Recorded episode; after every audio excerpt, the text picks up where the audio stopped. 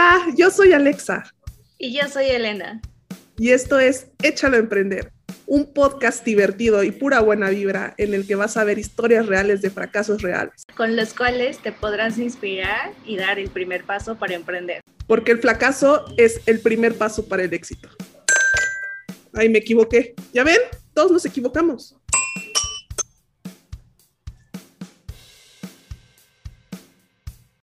Bienvenidos a nuestro nuevo episodio de Échalo a Aprender.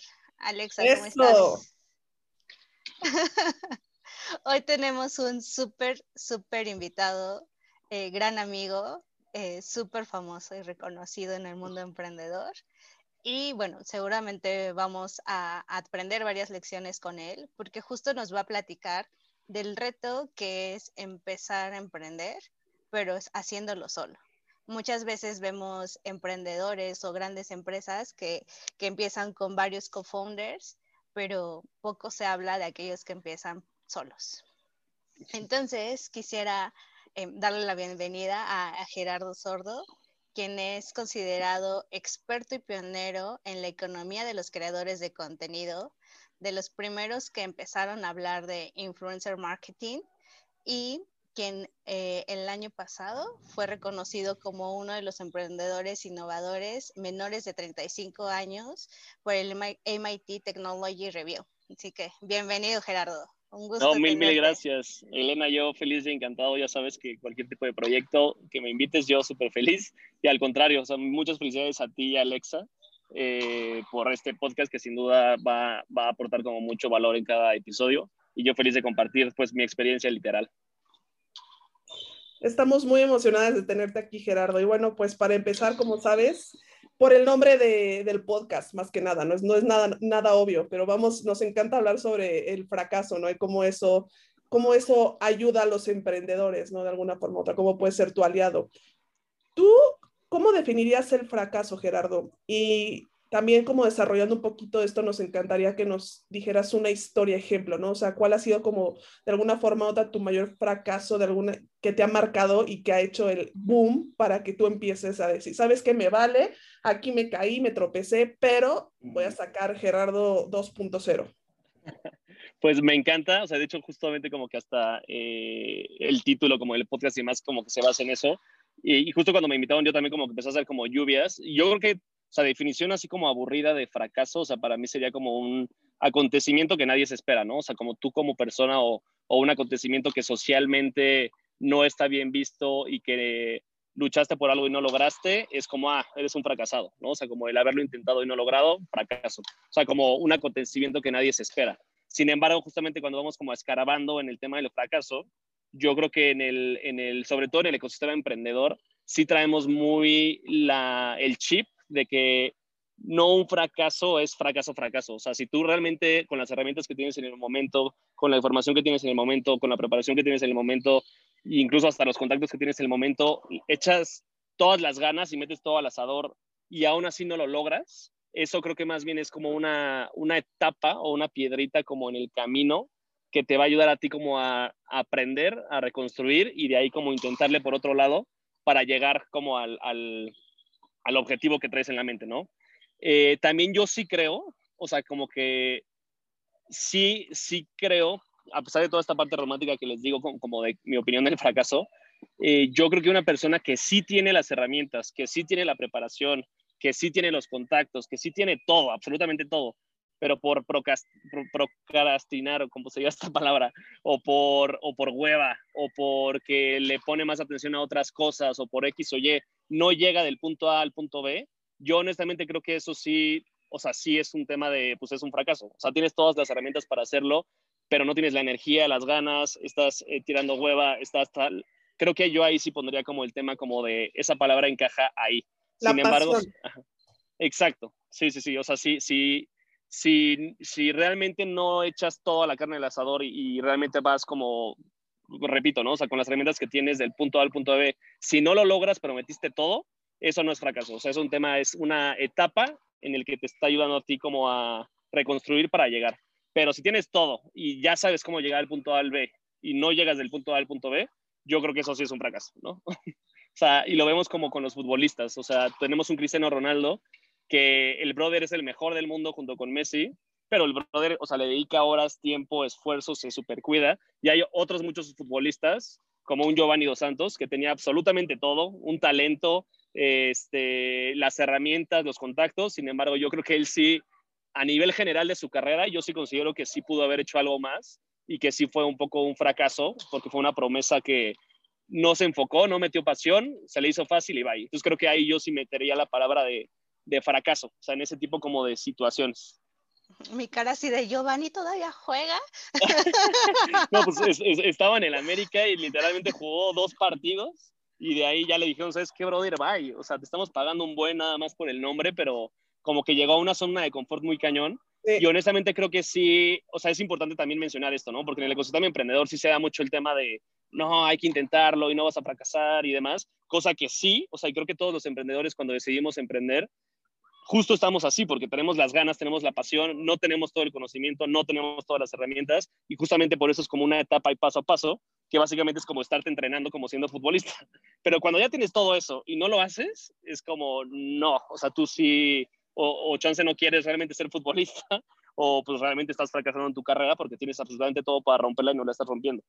No, totalmente. Y eso es algo que muchas veces pasa, ¿no? O sea, que tenemos los dos lados de la moneda, ¿no? El emprendedor, la persona que, que digamos que tiene toda la pasión, tiene todo el talento, ¿no? O sea, tiene todas las herramientas para hacerlo, pero o por miedo o, o, porque, como tú dices, no por hueva o porque es que este, algo malo va a pasar o por lo que tú o lo que X o, o Y, este, no se atreve, ¿no? Y también está el otro, eh, que es igual, digamos, que empiezan desde cero, que no tienen como conocimiento, pero tienen las ganas, tienen la pasión, tienen como el, la, la, la, mentalidad de decir, sabes que yo quiero cambiar el mundo. Esa sí, es sí. la gente que realmente, digamos, que, que, que, que, tiene todas las de ganar, ¿no? Entonces eso es súper valioso y yo creo que ustedes deben de coincidir conmigo, este, o sea, y Elena y demás, o sea, con toda la experiencia que hemos tenido como en aceleradoras, en Guaira, etcétera, o sea, que luego los inversionistas y los que tienen más experiencia se, se fijan más en los emprendedores que tienen esta pasión, esta hambre, esta,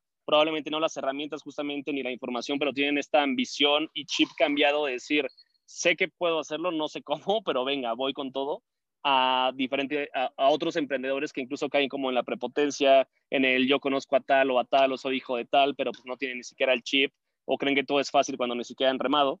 Y, creo que esos emprendedores, o sea, que tienen como más ganas y chips, son los que hay que más eh, influenciar en este tipo de conversaciones para que ellos mismos se la crean y que realmente pueden emprender solos, ¿no? O sea, que incluso vamos a tocar ese tema como un poquito más adelante. Me encanta, me encanta. Y tú por experiencia propia, Gerardo, cuéntanos una historia que te haya pasado este, sobre el fracaso, ¿no? Que hayas dicho, ah, esto, esto me marcó. Pues yo creo que sí tengo varios casos, o sea, tanto en temas personales como profesionales, pero en el tema profesional, eh, sin duda, o sea, creo que, y digo, Elena ya conoce un poco mi historia, o sea, yo antes de emprender el concepto que hoy en día es BrandMe, que básicamente es una empresa de tecnología enfocada al influence marketing, o sea, yo empecé en la universidad literalmente eh, viendo el valor de pagarle a gente común y, corriendo, eh, común y corriente como por hablar de algún producto o servicio, y yo así, con una idea muy sencilla, empecé pagándole a mis amigos por traer playeras publicitarias en las universidades, que pues es una idea que dices, brother, o sea, esto existe desde casi casi cuando Houdini se promocionaba en sus shows de magia, o sea, es como, no hay nada de innovación aquí, o sea, sí, sí, sí, y este, pero yo dije, no, no, no, es súper innovador, que porque ahora también cambias la foto de Facebook y antes no había Facebook, no sé qué, o sea, pero yo estaba súper enamorado con ese rollo y era como, pues, realmente no era innovador ni escalable, y pues apliqué a Guaira justamente, llegué a la final de Guaira y al final me superbatearon, pero me acuerdo que Marcus Dantus, que ahorita pues es uno de los tiburones en Shark Tank, me dijo, brother, o sea, eres tan apasionado a lo que haces, eres tan enamorado como del emprendimiento que le estás metiendo tanto corazón y pasión, que llegaste a la final de una aceleradora de negocios de tecnología cuando tu empresa ni siquiera es de tecnología. O sea, es como le pagas a la gente por traer playeras. O sea, eso no tiene nada de tecnología. Entonces, realmente ahí para mí se podría considerar socialmente o incluso individualmente que pues yo fracasé, digamos, en esa, en esa aplicación de Guaira.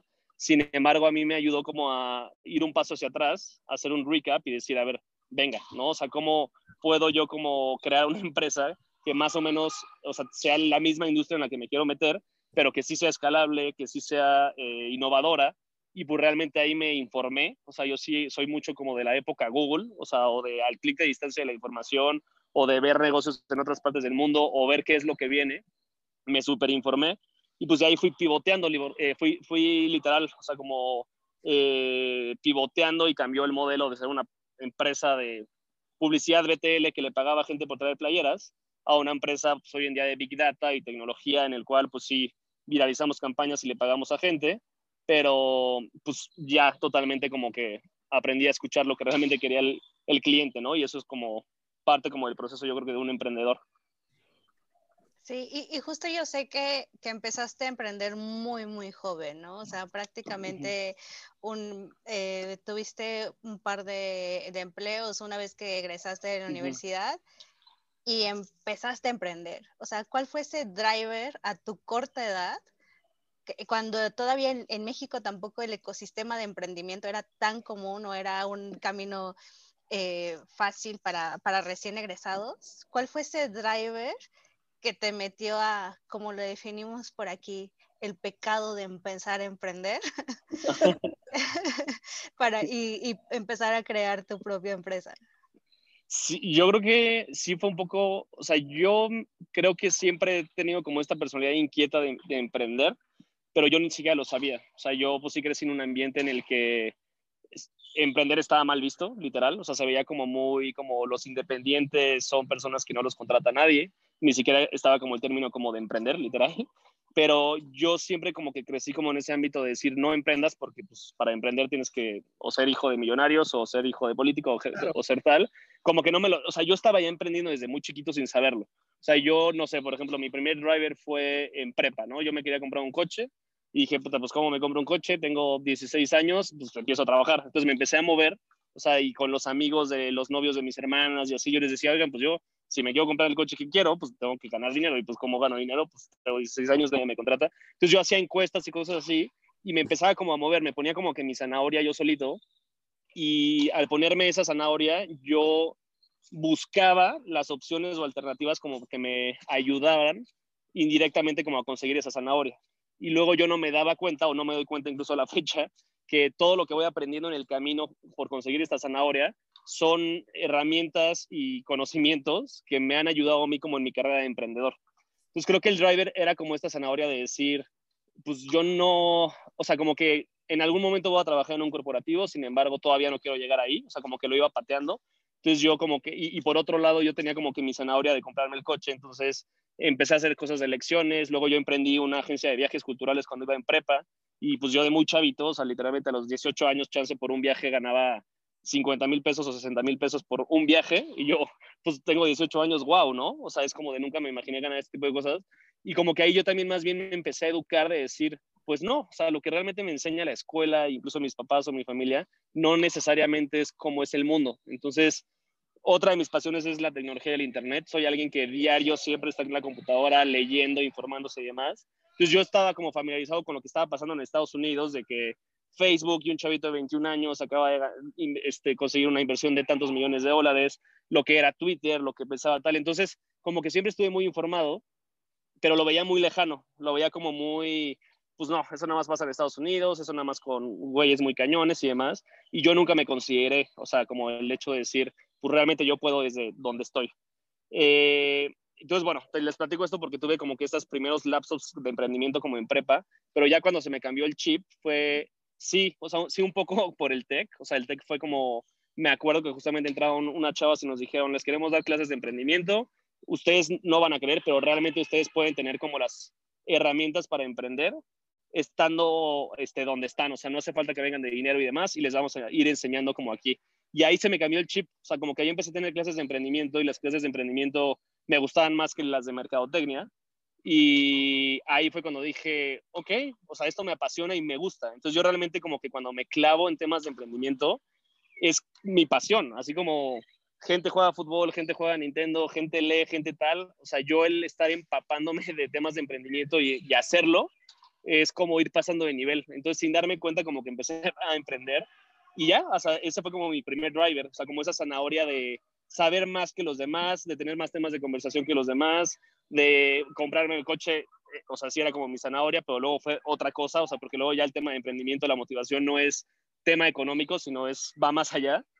Y con base en eso fue, venga, ¿no? O sea, ¿qué puedo yo emprender de forma digital, ganar dinero y ser un Mark Zuckerberg, este, eh, pues, de Latinoamérica, literal? Justo eso que mencionas es súper importante, Gerardo, porque es algo que hemos tocado muy frecuentemente en los episodios pasados, acerca de la importancia de tener esa zanahoria como emprendedor, ¿no? O sea, pero también tiene que ser una zanahoria sana. O sea, como tú bien dices, ¿no? Igual y en un principio está padrísimo que como chavito digas, es que yo quiero ser como Mark Zuckerberg, es que yo me quiero comprar un coche, es que yo tengo que tener dinero. Pero conforme vas pasando esos niveles, ahora sí que hablando como Nintendo, digámoslo así, te vas dando cuenta que hay mucho más allá que solamente ganar dinero como emprendedor, ¿no? O sea, que si quieres eh, ganar dinero o lo que sea, eh, o ser un millonario, bueno, pues te quedas como más bien en el status quo, en, en, en, en el, la comodidad de una empresa, ¿no? Trabajar en un, en un empleo normal. Pero ser emprendedor es tener hambre de, de, querer cambiar al mundo, ¿no? De alguna forma que, que estabas teniendo. Y eso se nota desde chiquito, o sea, desde, yo creo que todos, o sea, si eres emprendedor desde chiquito, como que tienes ese chip de, ¿sabes qué? De moverme, de vamos a hacer playeras, este, aunque me estén diciendo que qué ridículo, no sé qué, tú tenías como ese chip de, ok, lo voy a hacer, me voy a mover. Y eso es súper importante de saber diferenciar entre la gente que lo tiene y la que no. Y regresando a eso, creo que también al momento de aprender que, eh, bueno, lo mencionamos al principio que vamos a tocar este tema, el hecho de tener un socio que tenga la misma mentalidad es súper importante. Pero cuando no encuentras, o tal vez tú, o sea, ya, ya, ya, o sea, ya te encaminaste solo, dijiste, yo puedo hacerlo solo, no sé qué, pero sabemos que muchas veces hay retos para los emprendedores que emprenden solos. O sea, para ti ha sido un reto no ha sido un reto y, y, o sea, y qué obstáculos has encontrado al emprender solo, ¿no?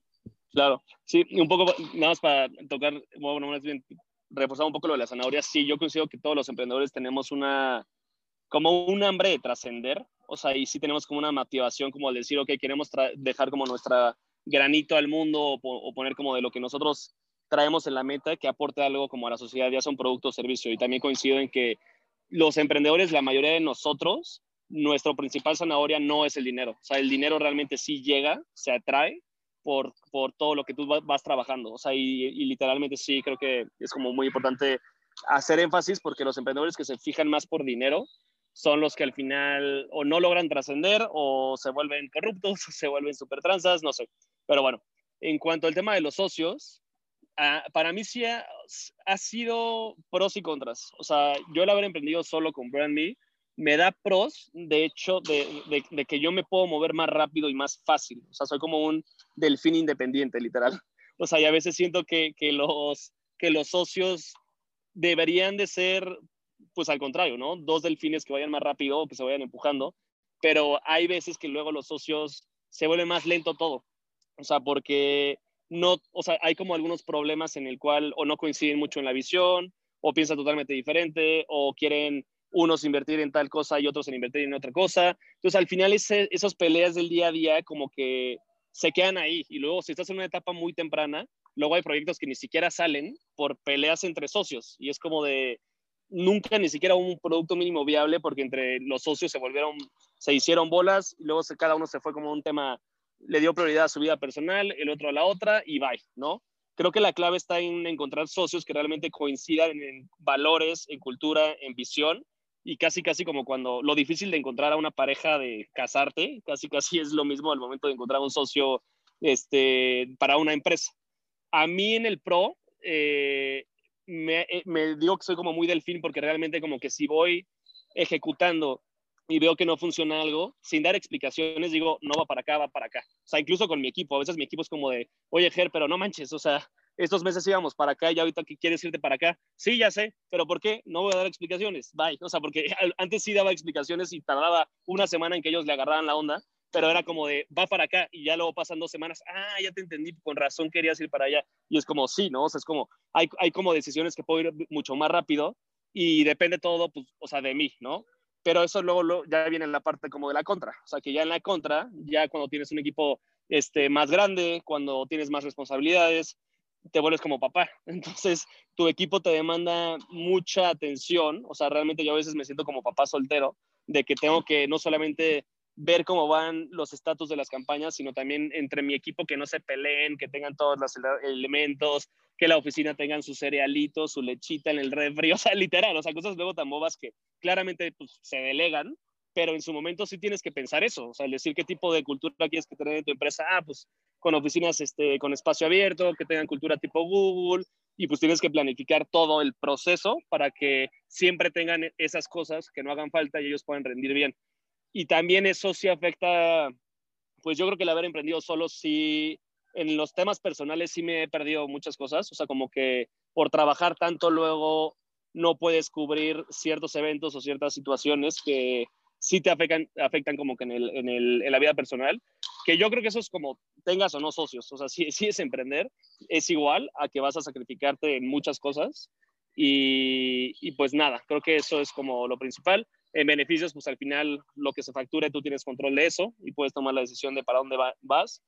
Eh, si no tienes socios, también como que creo que esta carga y balance de que digas, sabes que ahora te toca a ti este, ver estas cosas y demás, eh, no lo tienes. También creo que al emprender solo, pues no eres experto de todo. O sea, a mí, por ejemplo, soy una persona muy creativa, muy innovadora, este, muy vendedora pero la parte financiera o la parte legal o la parte analítica, o sea, no es que me guste trabajo, pero simplemente como que, pues me da flojera, ¿no? O sea, y al fin y al cabo tú como al emprender solo, pues ni modo, te tienes que clavar y ver los contratos y ver los detalles de los contratos y ver los detalles de las finanzas y ver todo ese tipo de detalles que al final, pues es tiempo y ese tiempo es el que pierdes para otro, otro tipo de cosas personales o proyectos profesionales, ¿no? Pero tú crees que la falta de un socio, así como lo estás mencionando, se puede complementar con un buen equipo?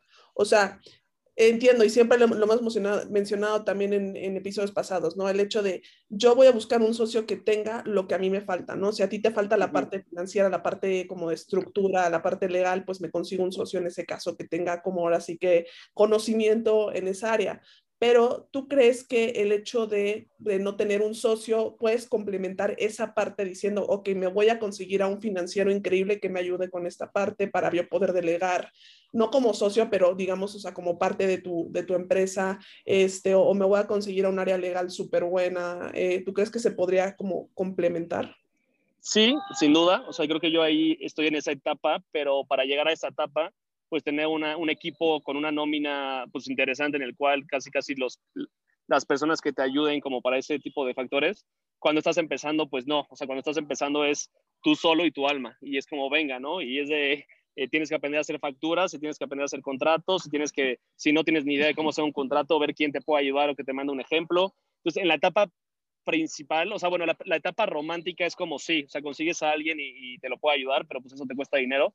Pero cuando empiezas, y que mucha gente luego no quiere emprender porque dice, pues, ¿cómo solo lo voy a hacer? O sea, como que creo que es importante que sí lo puedes hacer, o sea, y en esta etapa inicial en donde no tienes dinero para pagarle como esta contraparte de socio, tú lo puedes aprender, o sea, y creo que justamente hoy en la época en la que vivimos en Internet, en donde tenemos la información a un clic de distancia, hay ya cada vez más plataformas en donde si no sabes hacer algo, tú puedes tomar un curso de cuatro horas y al menos tener como el, el, el sí, como el empapada general de la información creo que es importante como que lo sepan, ¿no? O sea, que tú emprender solo sí puedes. Y ya en etapas más grandes yo creo que sí coincido en donde tú puedes reemplazar a otro socio con un equipo. O sea, y ya tú encuentras como esta contraparte.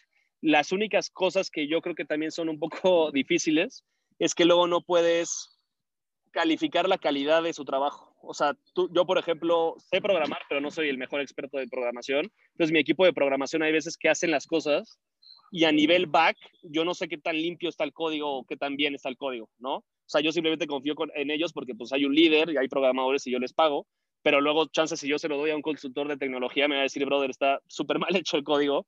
Eh, o igual en temas de contabilidad y finanzas o legal, ¿no? Es como, bueno, chance, yo veo toda la información ordenada, pero luego ya me meto en los detalles y es como, ay, ching, pudimos haber ahorrado aquí, aquí, acá, y no me clavo porque no soy experto.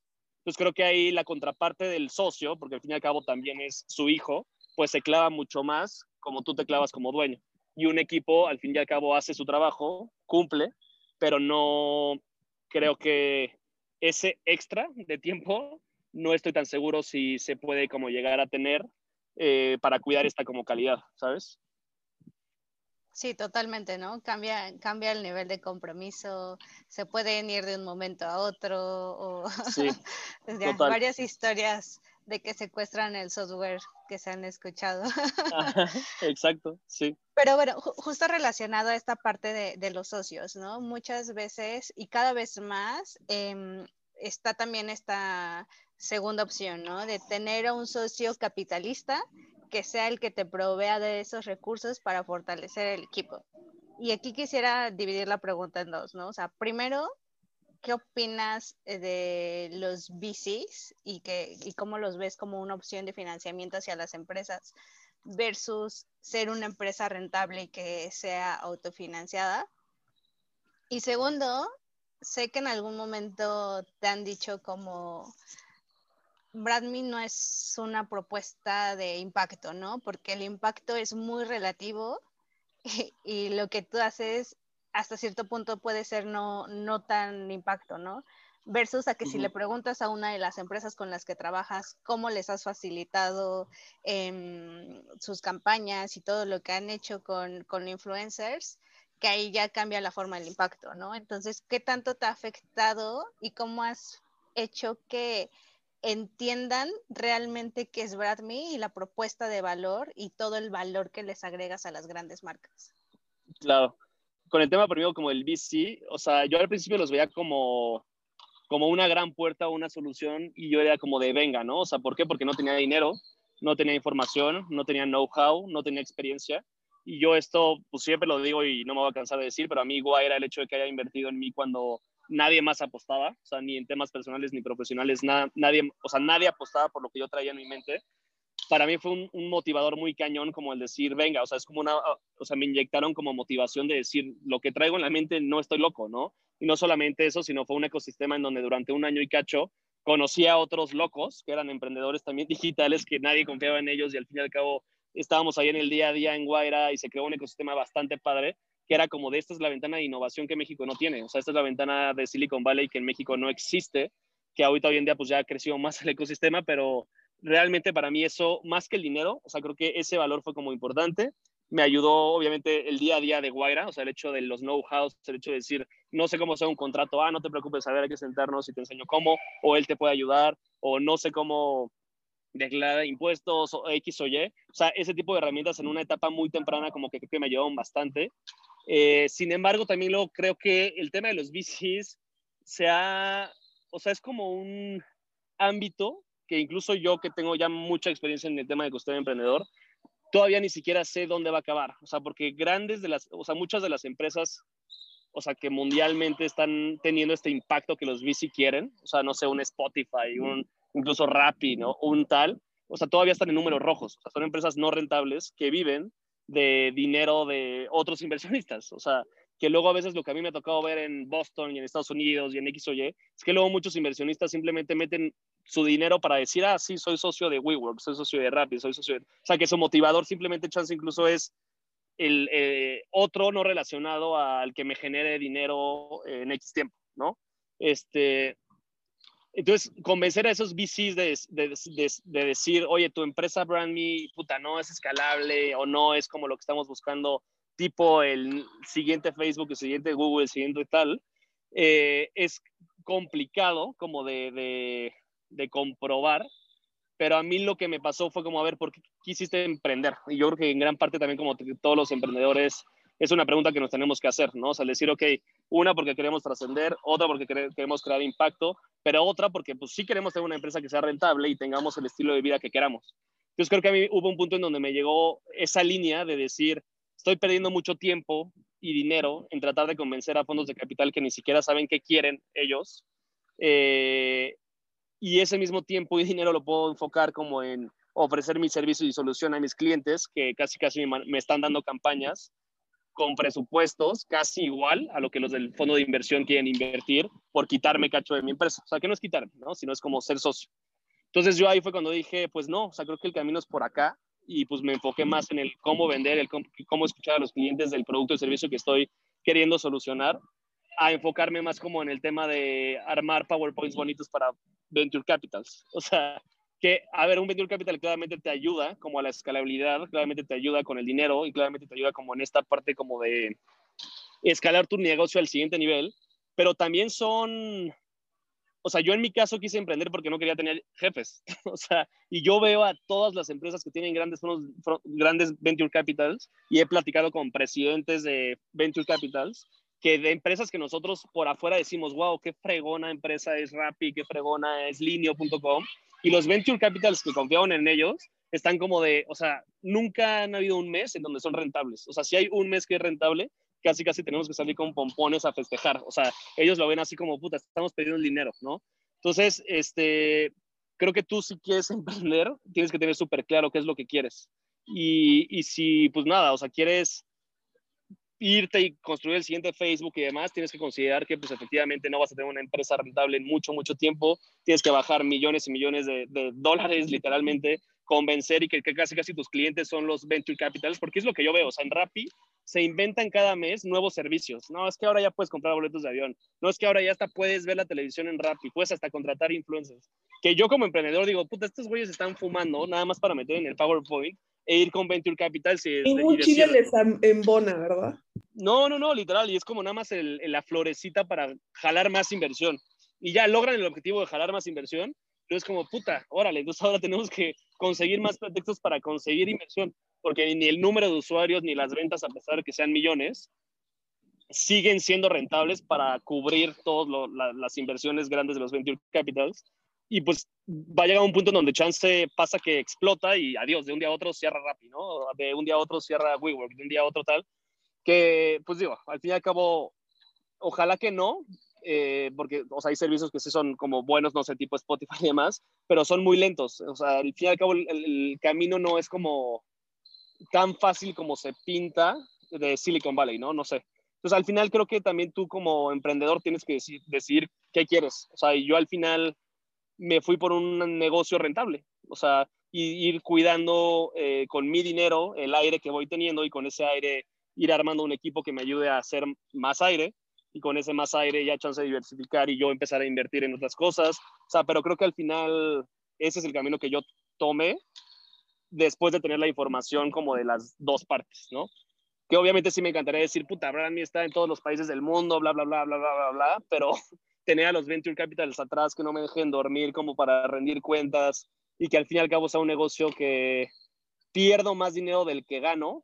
O sea, creo que, no sé, es como una, una, una, ay, ¿cuál es la palabra? O sea, como, no me daría como que paz mental, sí.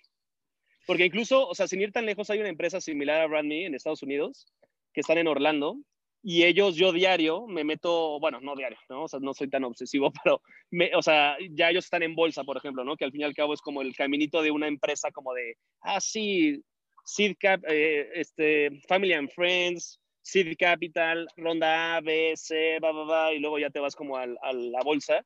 O sea, ellos están en bolsa y tú te metes a ver sus finanzas y pierden más dinero del que ganan y se dedican exactamente a lo mismo que yo pero está muy cabrón, o sea, te juro, yo digo, ¿cómo? O sea, ¿cómo pierden más dinero del, del que ganan? O sea, y creo que al final ahí, pues sí es, o sea, pues hay que ser rentables, no sé. No, totalmente. Como por compromiso. Totalmente, y justo creo que eso es eh, un tema que tocamos en el, en el primer episodio, ¿no? Que muchas veces eh, los emprendedores tienen como una idea de un camino que tienen que seguir, si no, no se van a considerar a sí mismos como, como emprendedores exitosos, ¿no? Así como, ok, perfecto, voy a tener una gran idea que va a ser súper chingona y voy a pasar con Friends, Family and Fools, pero después, como tú dices, ¿no? Eh, voy a llegar con los ángeles inversionistas, pero después con los venture, con el primera, o sea, con ronda 2, 3, y después me van a comprar y voy a ser súper, súper, súper cabrón y súper famoso. Y el tema aquí que, que queremos ahora sí que eh, enfatizar es que no todos los caminos de éxito son iguales, ¿no? O sea, que no el hecho de que tú te hayas decidido ser eh, independiente y ser, como tú dices, una empresa sostenible, este, quiere decir que, que no seas exitoso, ¿no? Al contrario, o sea, mucha gente, muchos emprendedores pues dicen, ay, bueno, voy a empezar mi empresa y tengo que a fuerza, fuerza, fuerza conseguir eh, un inversionista para yo, yo creerme que, que, mi idea es, este, es buena y que es escalable, ¿no? Y al final de cuentas empiezan, es como digamos que los inversionistas pueden llegar a ser como un tipo de cocaína o de heroína, ¿no? Porque dicen, ok, voy por el primero, pero voy por el, segundo y el tercero, se empiezan a diluir, empiezan a, como tú dices, o sea, empiezan a perder su empresa, su idea, porque los inversionistas, la, la realidad es que ellos también quieren poner de su, de su, ahora sí que de su propia, este, eh, cosecha, ¿no? A, la oh, empresa, empiezan a transformar la idea principal la, por la que tú empezaste, ¿no? O sea, es algo también, digo, tienen cosas súper positivas, pero dentro de lo negativo, dentro del espectro más oscuro, digamos que del venture capital es justo eso, ¿no? Que, que, que los inversionistas empiezan a comer este, ese, ese, ese inicio, esa pasión o esa idea por la que tú estabas peleando y dicen, no, yo no quiero que hagas esto, para que sea más rentable tienes que ir por eso, entonces va en contra de tus ideales. Y digamos que eso es un aspecto muy negativo también del, del tema de, de, depender de venture capital, ¿no? Total, y yo creo que también, y me ha tocado saber como emprendedores que transforman, yo que su visión como noble al momento de emprender y luego por estar como cumpliendo los resultados de los venture capitals, hacen cosas no éticas. O sea, sin ir tan lejos, eh, lo que pasó con el de Yo Gome, ¿no? Que es una empresa mexicana que tronó, que estaba en, en prensa y nivel internacional como, wow, increíble, yo como la, la empresa mexicana que hace videojuegos de niños, y al final, o sea, o sea, a mí me consta que modificaron los números de que, o sea, ni siquiera en Photoshop, o sea, o, creo que sí en Photoshop, y es como, wow, o sea, le estás viendo la cara al Venture Capital. Literal, o sea, y luego los Venture Capitals nada más es como, ah, cool, sí llegó, venga, o sea, y más dinero. O sea, ¿por qué? Porque pues ya le funcionó al emprendedor, ¿no? O con Rappi igual, o sea, Rappi, conozco a algunos de los emprendedores, o sea, yo creo que cambió, o sea, los veo un poco menos nobles porque ya hacen prácticas no tan éticas de, para conseguir leads y conseguir usuarios, en donde se queman con todos los, los proveedores, en donde los equipos los acaban sobreexplotando para llegar a los números y ellos acaban renunciando y luego, o sea, las reglas no son como tan claras, no sé. Este, y, y ya, bueno, de eso nada más me quiero quedar ahí. sí, no, y justo como dices, ¿no? O sea, creo que algo que caracteriza mucho a los emprendedores es ser ese concepto como lo muestras, noble y ser auténtico, ¿no? No dejarte mover por lo que dicen los demás, por lo que dice un VC para poderte invertir, y creo que tú te has enfrentado mucho a eso, ¿no? Creo que tú desde un principio tuviste muy claro qué querías hacer de Bradme, tienes muy claro cómo tú ayudas a grandes marcas a generar ese impacto y no, no te quedas con lo que los demás opinan, ¿no? De qué está haciendo, no, no está generando un impacto. Y, y justo aquí te quería preguntar, ¿cuáles han sido como esas veces que te ha marcado, que te han dicho que no a Bradme como concepto y al final has demostrado ese gran valor que agregas y el impacto que generas. Yo creo que, y todos los emprendedores lo tenemos, no sé si todos del mismo nivel o no, pero yo sí me considero como una persona muy como coherente con lo que hace, o sea, con ciertos valores y autenticidad, pero sí soy una persona un poco muy, que si me pican, ahí estoy. O sea, como, no sé si la palabra correcta es vengativa, no creo, sino más bien es resiliencia, como ¿no? si, si, me ching, o sea, sí, si me picas, puta, te la voy a regresar al doble, ¿no? O sea, en partidos de fútbol, en todo. Este, y creo que esa conversación de los Venture Capital yo sí la he notado, o sea, sin que a mí me hayan dicho como, no, Brandmy, no queremos invertir en él, o sea, también porque de mi lado no ha habido un interés, y abiertamente yo incluso hasta en Twitter y en Instagram he tenido, pues no peleas, pero sí como o sea, diferentes opiniones como de gente que está detrás de fondos de capital en, en, México y yo como tal como emprendedor, en donde abiertamente yo hasta hago conversación y, y, bueno, a lo que voy yo es, voy underdog, chance, o sea, comparado al decir, ah, sí, los emprendedores, Kavak, bla, bla, bla, bla, bla, pero pues Brandy siempre está, o sea, es de, hablan de Kavak y en la misma lista de emprendedores de, del año en expansión también está Brandy. El año pasado el MIT, Emprendedor del Año, uno de los 35 innovadores y luego estos fondos de, inversión que invierten millones de dólares en, en, en, startups que luego ni siquiera jalan o truenan al día siguiente, como Green, no sé. Este, pues, o sea, no sé, o sea, como que les voy comprobando que la visión que yo traigo es una visión estudiada, que yo voy creciendo poco a poco con mi aire, que luego estos mismos fondos de inversión se quejan cuando dicen, puta, o sea, invertí millones y, no es una empresa rentable. Y es como, pues sí, o sea, pero yo soy un emprendedor rentable. O sea, eso yo soy como 100% seguro y lo tengo como súper claro. Y pues voy como ahí, literal. O sea, incluso yo también abiertamente hasta digo que luego muchos fondos de inversión mexicanos casi casi tienen que tener otro extranjero o no invierten en los mexicanos. O sea, no obviamente regla, o sea, pero luego es curioso cómo luego muchos fondos de inversión mexicanos invierten más en empresas que tengan socios extranjeros que solamente en socios mexicanos. O sea, que eso es como un... Sí, como un tema Es como un malinchismo, en donde los mismos fondos de inversión mexicanos ni siquiera se dan cuenta, pero lo tienen. O sea, y, tú hablas de diferentes fondos, o sea, un Kavak son tres extranjeros, un Corner Shop, bueno, de hecho ellos creo que empezaron en Chile. Entonces es curioso, es curioso, o sea, y creo que al final también como que los fondos tienen como esa espinita como de decir, no, porque ese, emprendedor no va a ser más chingón que yo. No sé, no sé, es como una conversación ahí rara que algunos fondos mexicanos yo veo que traen, no sé. Sí, y aparte es emprendedor que empezó solo, ¿no? Y no tiene otros inversionistas. Exactamente. Ajá, como que estás fuera de su checklist. Sí. y eso está padre, pero eso está bien, Gerardo, o sea, porque tú estás abriendo como, ahora sí que, como, como, como yo decía, ¿no? O sea, muchas veces eh, tienes la visión de lo que es un emprendedor, tiene que ser, uy, alguien este, que tenga un socio o más, y que tenga miles de inversionistas atrás de él, pero tienen que ser inversionistas extranjeros porque son inversionistas mexicanos, entonces no cuenta. Este, tú estás como que abriendo esos paradigmas para siguientes emprendedores o para que se den cuenta de que no necesariamente tú tienes por qué estar siguiendo un camino este, que, que han seguido otros emprendedores y, y, que, y, que, y que tú puedes, o sea, literalmente tú puedes hacerlo como tú dices, me gustó mucho esa frase, con tu propio aire, solo, sin necesidad de tener todos estos como este, estos bias, estos, este, como... Hasta presión, o sea, sí, sí, sí. Como... Entonces está súper bien, la verdad, que tú estés, estés enfocándote en eso. Sí, o sea, es un camino que, bueno, tú, tú perdón, Elena. no, no, no, justo te iba a decir, ¿no? O sea, este tema de emprendimiento pues ya viene desde Silicon Valley y en Silicon Valley ahorita también ya está surgiendo el concepto de empresas camello, ¿no? Que son estas que no necesitan inversión, que con sus propios recursos y autogestión están siendo escalables, están creciendo y que además están generando muchísimo impacto. Entonces creo que justo como dice Alexa, ¿no? Tú eres como de esos eh, ejemplos que empiezan a surgir a nivel LATAM y que ya no solamente nos quedamos con el imaginario de Silicon Valley, sino que estamos viendo que es tangible, es posible y que además lo estás disfrutando bastante.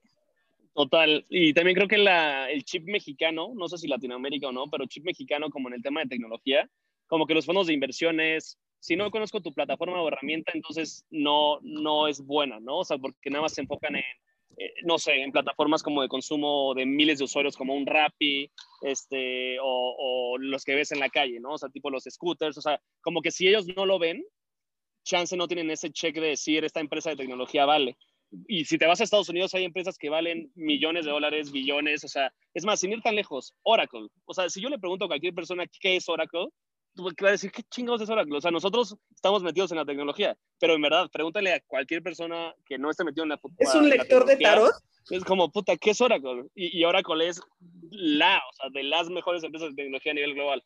Y creo que eh, muchas empresas camellos son esas, ¿no? O sea, que son empresas que probablemente no todas las personas lo conocen, pero están creando un impacto importante en la industria en la que están, generando millones de dólares en la industria en la que están y muchos fondos de inversiones. Si no lo conozco, entonces ni siquiera me lo presentes. O sea, y no sé si es como cultura como muy, como, como mexicana o latina, pero eso como también temas de conversación hemos como llegado a ver en el ecosistema emprendedor en la etapa en la que pues fuimos creciendo, ¿no? O sea, en la etapa como de cuadras, capital, algunos que ya iban consiguiendo ronda etcétera. Totalmente, y me encanta de verdad eh, lo que estás haciendo en, en, ese sentido, ¿no? Le estás abriendo como el camino a muchos emprendedores eh, en Latinoamérica y en, bueno, en México, eh, abriendo como eso, ok, tal vez no encajó en, en, este perfil de emprendedor, pero en este sí, ¿no? Y van a haber más emprendedores que vayan cambiando como el estilo de emprendimiento, ¿no? Creo que eso es súper importante. y, y, y también creo que y de un poco también como pasa como en temas como de consejos, como de lectura y demás. O sea, también como que hay varios emprendedores en Estados Unidos que también ya ahorita en México se están empezando a generar contenidos eh, más localizados, que te hablan de este tema de conversación, ¿no? O sea, no sé, por ejemplo, Tim Ferriss o un, incluso Gary Vaynerchuk, o sea, Gary Vaynerchuk es uno de los mejores emprendedores, pues, sí, digitales y demás, que no tiene una empresa .com así gigante, sin embargo, es como de los más como influyentes eh, de emprendedores, o Tim Ferriss, que es el que hizo el libro de, no sé si lo han leído, ¿no? Pero del Four Hour Work Week o algo así, o sea, como la, la semana ah, laboral de cuatro horas. Eh, tú cuando lees el título y si tú se lo pones a tus papás o a tus tíos o a gente más grande, van te van a decir, güey, ¿por qué lees ese libro? O sea, te va a enseñar nada más a ser un huevón. Y no, o sea, al contrario, te enseña literalmente cómo a ser mucho más eficiente, a usar herramientas, a pensar mucho más eh, eficaz, a que tu equipo puede estar descentralizado y aún así jalar, a que tus programadores pueden estar en la India y, y que saquen la chamba. O sea, como que te hace cambiar mucho el chip como del deber ser que al fin y al cabo como se puede construir una empresa así si la organizas bien. O sea, no sé, son como temas como de contenidos que creo que vale la pena que un chavo mexicano o alguien que quiera emprender en México, pues también tenga ese tipo de información. No, y nos encanta y justo creo que representa mucho el tema de tu personalidad, ¿no? De, de, de salirte eh, de adelantarte, pues, ¿no? O sea, a, algo nuevo, ¿no? Y hacer cosas nuevas, este, y no tener miedo a no estar como de alguna forma u otra siguiendo como estos, este, ahora sí que estos requisitos eh, tradicionales, ¿no? Que se El estereotipo emprendedor Silicon Valley. Y, tú te nos adelantaste como siempre te adelantas en, todo lo bueno, este, Gerardo, qué bueno. Y justamente eh, qué bueno que recomiendas ese tipo de materiales para los emprendedores. Eh, no sé si tengas alguna otra, otra, otra, otra recomendación para los que nos están escuchando y que tengan como ese temor a emprender porque, o digamos que, que no, que justamente no tienen como ese, ese molde, no encajan en ese molde tradicional de emprendedores. Pues ese libro lo recomiendo mucho. Este, también, o sea, sí o sí recomiendo, aprovechen Internet literal para informarse, o sea, específicamente no sé, yo cuando empecé a emprender no existía Creana, ¿no? Creana es una plataforma, creana.com, que tú por 100 pesos o 200 pesos puedes comprar un curso de que te ayude a cómo armar un plan de negocios, o sea, cómo hacer una campaña en Facebook, cómo hacer una campaña en Google. O sea, realmente si tienes como la disposición, mi consejo es tú arma tu día, o sea, ve a la escuela o ve al trabajo, ve a cenar con tus amigos, X o Y, y en la noche, o bueno, si eres nocturno, si eres más diurno, pues entonces en la mañana, échate un curso, o sea, un curso de dos, tres horas en dos, tres días repartidos sobre lo que tú quieras aprender que tú creas que es como información que te hace falta como para empezar tu negocio. Y en verdad, o sea, en plataformas como Doméstica, como Creana, este, te dan cursos de liderazgo, de cómo crear una empresa, de, o sea, hay, hay, muchos elementos en Internet que puedes tener la información a la mano. Si te quieres ir un paso más atrás como para temas como de cambiarte el mindset, sí te puedes ir como a libros como El mito del emprendedor, te puedes ir a libros como lo básico, ¿no? O sea, padre rico, padre pobre, que la verdad es que es algo muy básico, pero sí te cambia el chip de decir, pues hay dos maneras de información en el mundo, ¿no? La que chance me tocó a mí recibir y lo que hay más allá afuera. O sea, yo soy más una persona curiosa en el cual quiero conocer más curioso, pues bueno, chance de padre rico, padre pobre te puede ayudar, el mito del emprendedor. Hay una que, un libro que se llama Creativity for Sale, que es cero famoso, pero me gusta mucho, de un autor que se llama Jason Sadler, que también lo recomiendo mucho.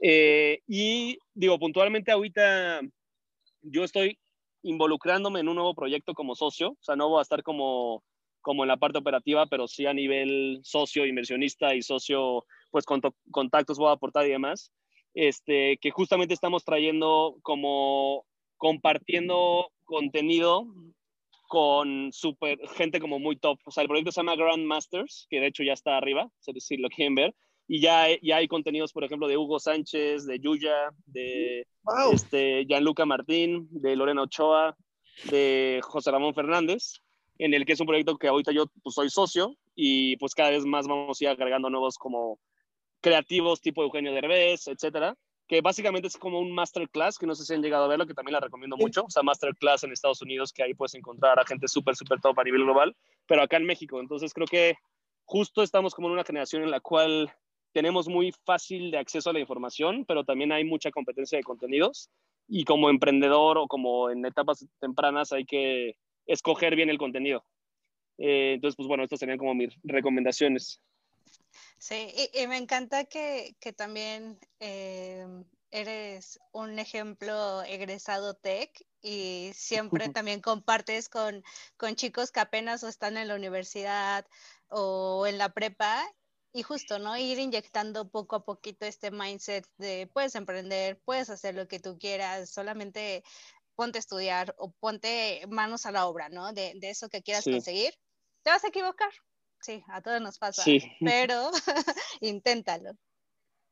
Total, o sea, creo que sí soy 100% como de ir todo o nada, y esa es como que mi personalidad siempre como, tanto en lo personal como profesional, y no siempre pasa como lo que yo espero que iba a pasar, o sea, y por eso como que creo que empecé también como que opinando como del fracaso, pero si no lo logras y sabes que diste todo y no pasó, no es un fracaso, o sea, es simplemente un aprendizaje que te quedas como para decir qué tipo de persona quieres ser, hacia dónde quieres ir y con esta información del por qué no lograste esto, pues irte por acá, para acá o por acá, ¿no?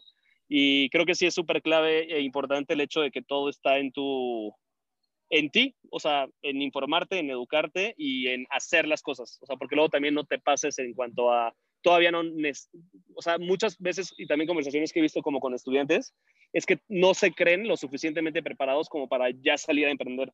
Y lo que yo les digo es como agarren la información, pero actúen, o sea, actúen, actúen, porque luego te vas dando cuenta que lo que te va faltando mientras actúas, ya vas tú luego consiguiendo la información y educándote, pero si no actúas, siempre te quedas como con la parte como de no, y ahora quiero esto, y ahora quiero esto, y ahora quiero esto, y ahora quiero esto. Claro. El famoso MVP, ¿no? Sí, sí.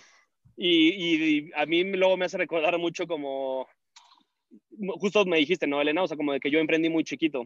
Y yo me acuerdo que la conversación con mis amigos era, no, a ver, primero hay que trabajar en un corporativo, aprender, y ya una vez que aprendas, ya emprendes, porque obviamente todos queremos emprender.